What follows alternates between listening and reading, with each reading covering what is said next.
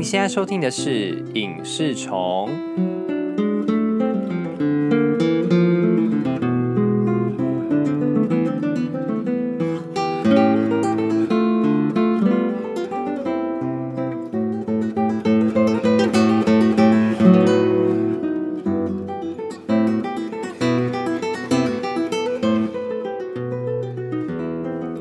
我是你们的主持人阿兰。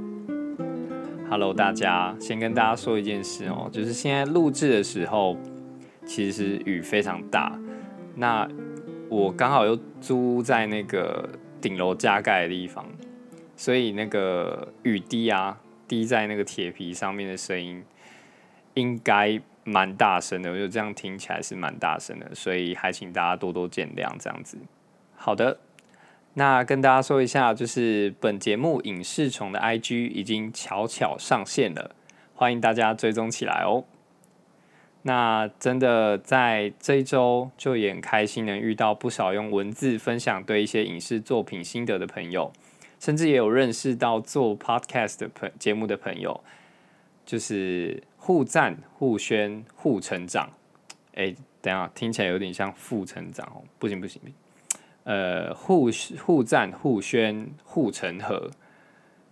好了，不要闹了。总之 就是很开心认识大家，大家一起加油。OK，那《师战朝鲜》啊，第三季前天刚上架了。为了先不爆雷，然后自己也想再先消化一下，所以本集不会讨论《师战朝鲜》雅信传部分，但我们还是来稍微聊一下，就是前两季为什么这么吸引人哦。其实我看过的宫廷剧并不多啦，除了小时候看过的大长今，大概就是武媚娘传奇了。我很少看宫廷剧的原因，可能就是因为宫廷剧里面的那个对话方式，就是比较降气一些，我觉得也离我的生活比较遥远。所以我想，《师战朝鲜》吸引我的地方，应该是僵尸这个元素吧。再加上他把病毒这件事情跟政治做了连接。用病毒来操作权力这种事情，那第三季的看点就是这些让活尸出现的这些瘟疫，它的起源到底是什么？那生死草的真相到底又是什么？特别想讲的就是《师战朝鲜》的编剧，其实是我非常喜欢的韩剧《Signal》，就是信号的编剧。信号的故事也非常精彩，欢迎大家去看，对，很蛮推荐的。当然，大家在看《雅信传》之前，也赶快把前两季补完吧。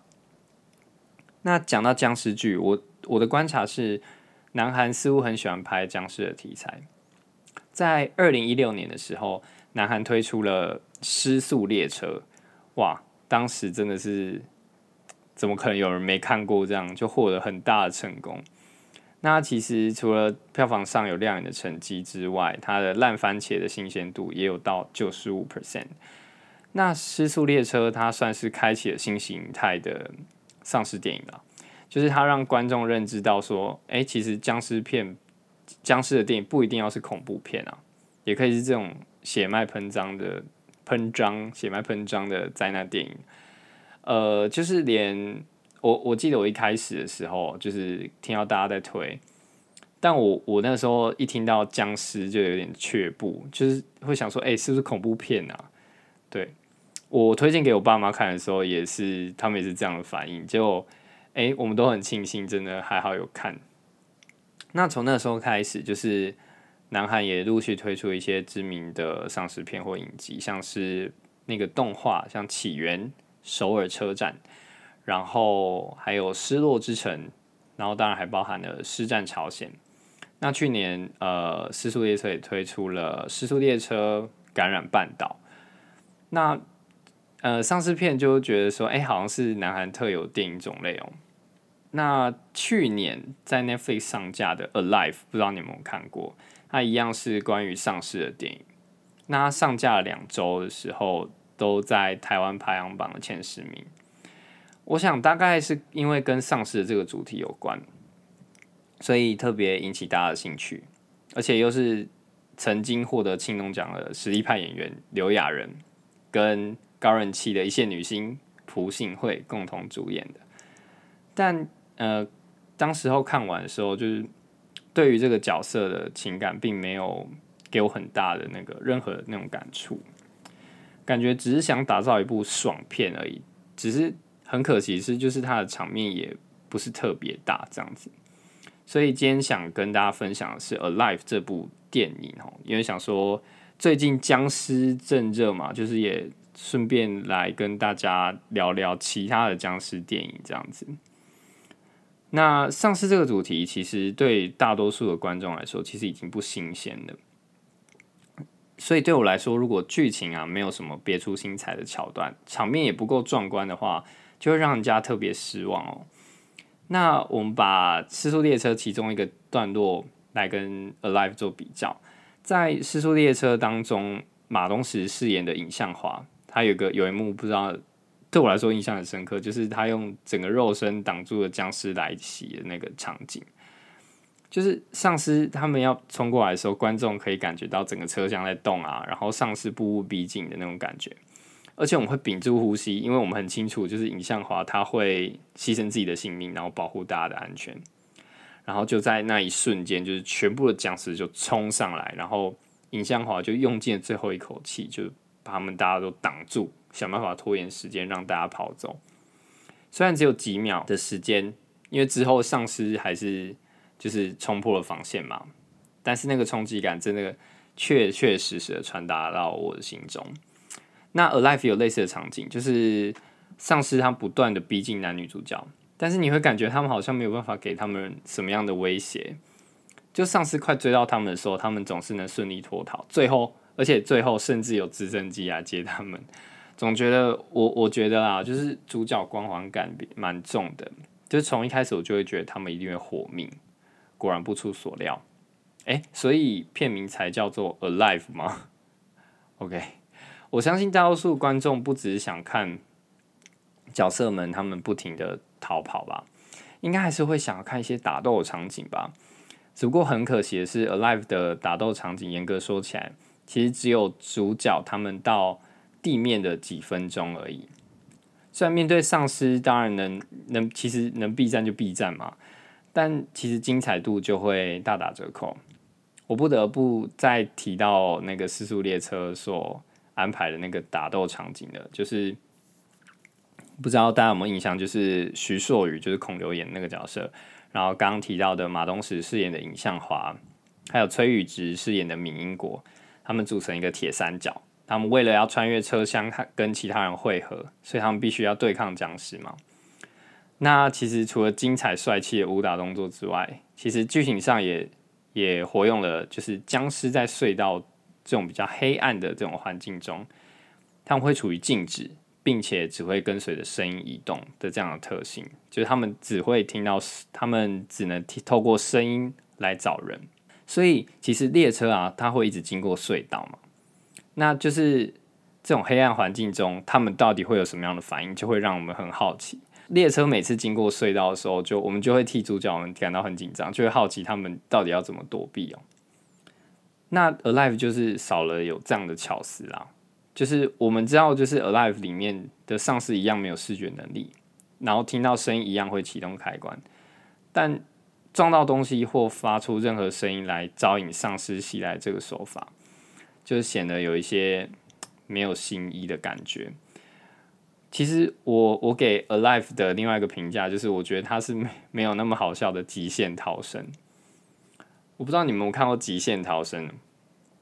我觉得这两部片的架构有一点像，就是都是一男一女，然后互相帮助，然后一起克服困难这样子，然后彼此都是彼此活下去的动力。那最最像的地方就是不要去地面，地面很危险这样子。但《极限逃生》里的两个主角面对困境时的反应，真的有时候真的很有趣。对，他是那个嘛，呃，润儿跟曹正爽演的，曹正爽就是就是《机智医生》里面那个，对，然后呃，《机智医生》我也有看，对，但是还没看完，就正在追第二季嘛。好，拉回来，就是在他们慌忙的过程中，你也会被他们的荒诞给逗乐，这是我的对这部呃对《极限逃生》的看法。那，呃，对我来说，《失速列车》它不仅仅是有把场面做大，它在故事情节的安排也很有巧思。那电影中他为不同的角色设定了不同的挑战。像是主角徐硕宇，就是孔刘演那个角色，他从一个不太称职、对女儿缺乏关心的爸爸，到最后学习了成为一个愿意为女儿付出一切的父亲。当然，最后也就是呃，对啊我我要讲嘛，大家应该都看过了吧？对不对？然后最后就是对用呃那个画面，就是用影子，就是让他跳下火车那个场景，真的也是历历在目了。对，因为他他担心自己也会成为僵尸，然后伤害自己的女儿。那当然还有另外一个角色，就是尹相华，就是马东石饰演的，他是一个非常受观众喜爱的角色哦。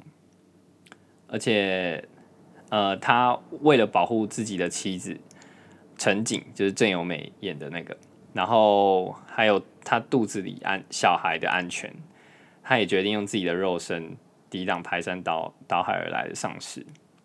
那个桥段其实真的也是让我非常感动，我刚提了三次，对不对？然后这部片它透过场景、空间的安排，让每一场戏都有它精彩的地方，特别是让观众深刻体悟到，就是这些角色在面临危害的时候，本性就会表露无遗。透过不同性格面临的困难和反应，就是来表达社会中人跟人相处的缩影。但是，Alive 的角色就让我有很难有这种产生这种共鸣哦。这部片的主轴应该是放在求生意志上面，可惜的是，整个环境的塑造，它没有让人感觉到特别绝望。我认为应该要试图让整个环境变得更加严峻，让角色感觉上更加绝望，才能强化电影想表达的求生意志。更重要的是，两个主角的性格没有被凸显出来，所以很难代入。我们无法跟着角色的情绪去经历这些危机。我觉得刻画上有比较不错的地方是，我们会知道哦，原来女主角金佑彬就是朴信惠饰演那个角色，她其实也曾经想自杀，就是我们可以看到她那个曾经想上吊的那个呃挂钩，就那个绳子好像有出现，让我们了解到其实男女主角都是彼此的救赎。他们愿意活下去，是因为知道在这个绝望的环境底下，至少还有人活着。所以，丧尸这个元素啊，加上影帝刘亚仁和朴信惠这样的组合，其实就结果论而言，成绩是还蛮不错的。在南韩上映的时候，尽管受到疫情的影响，但票房表现其实还不错。在 Netflix 上也已经也有两周都在前十名内。但就我而言，它并不是一部会让人家想二刷、三刷，或有或那种回味无穷那种电影。就是套路挺好猜的，里面遇到困境甚至是结局，他们最后好像都会得救。这件事情真的不难想象得到。所以，呃，尽管丧尸这个主题很吸引人，但也许是因为看过《失速列车》的精彩，所以相较之下，《Alive》就显得没有那么惊喜，或者是有新鲜感。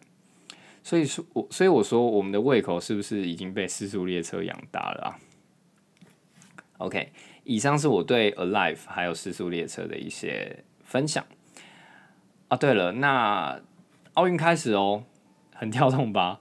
呃，大家一起帮台湾的选手加油吧！好的，欢乐的时光总是过得特别快，感谢你的收听，也欢迎搜寻 IG，本节目叫 Movie and TV Bug。对，那我们下集见喽，拜拜。